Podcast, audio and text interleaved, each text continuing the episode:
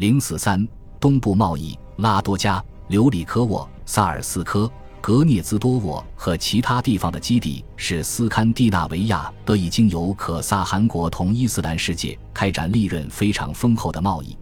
我们可以从俄罗斯欧洲部分以及波罗的海周边地区的迪拉姆窖藏推测出这种贸易的发展和增长。目前，有信息表明那里藏有五个乃至更多迪拉姆的窖藏地超过了一千个，而硬币总量达二十二点八万个。因为许多存储在欧洲东部和北部的迪拉姆被融化，或从未见于记录，或依旧埋在地下。从伊斯兰世界输入的硬币实际数量要远远超过这些。这些迪拉姆尽管不是完美的资料，却也为我们了解维京时代著名的东部贸易历史提供了最好的证据。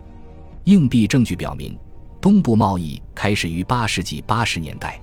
九世纪上半叶贸易范围不大且不稳定。这一时期与拉多加最初的建立及其开始缓慢发展的时间相对应。九世纪六十年代至八十年代，贸易量有了显著增长。贸易上的增长促进了留里科沃的发展，伏尔加河上游和第聂伯河上游内陆基地的形成，以及对芬兰腹地的扩张。比如，人们在蒂姆雷沃定居点发掘出一处大型窖藏，在里面发现大约有两千七百个八六十五年或八百六十六年的迪拉姆。更大的贸易量要求形成有组织的皮毛收集体系，还有沿主要水路为商人前往可萨汗国提供给养和服务的站点。到九世纪晚期，斯堪的纳维亚人已经在俄罗斯欧洲部分活跃了将近一百五十年，定居下来并且同当地人通婚的斯堪的纳维亚人慢慢开始获得一个新身份。罗斯这个词最好的表现了这一点。但并非所有罗斯人都是斯堪的纳维亚后裔，这个词所指代的人群还包含许多当地上层集团成员。在距离切尔尼戈夫十五公里处的谢斯托维茨塔，考古学家出土了一个包含六个墓地、一处要塞和一个开放定居点的建筑群。谢斯托维茨塔似乎是当地大公随从的一个武装营地。由几名斯堪的纳维亚人和数量较多的东斯拉夫人组成。另外，到945年，与拜占庭的对外贸易几乎全部被斯堪的纳维亚人后裔垄断。斯堪的纳维亚人的同化速度显然依赖占领期的推移。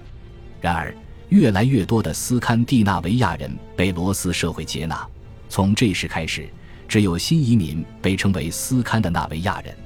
九世纪末期，东部贸易出现短暂的下滑，随之而来的是巨大变化。首先，亚洲中部的萨曼王朝成为向俄罗斯欧洲部分提供迪拉姆的主要国家。其次，贸易量增长极大，迪拉姆窖藏的百分之八十都是在九百年至十世纪三十年代期间存储的。再次，将迪拉姆运到俄罗斯欧洲部分的路线改变。九世纪时，主要线路是从伊朗和伊拉克出发，跨过高加索山脉或里海抵达伏尔加河口的伊蒂尔。十世纪的主要线路是从中亚的花剌子模国和河中地区穿越甘草原，到达伏尔加保加尔或可萨汗国。最后，斯堪的纳维亚或罗斯商人的作用发生改变。我们了解到，九世纪他们会长途跋涉到达巴格达。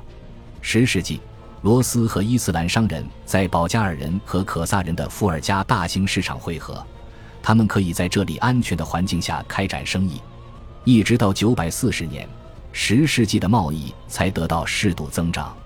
在拉多加，贸易的稳定增长表现在一处大约修建于八百九十四年的大型建筑群，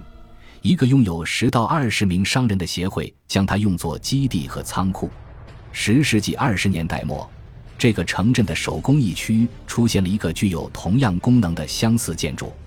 十世纪四五十年代，东部贸易到达鼎盛时期，流入的迪拉姆增长迅猛。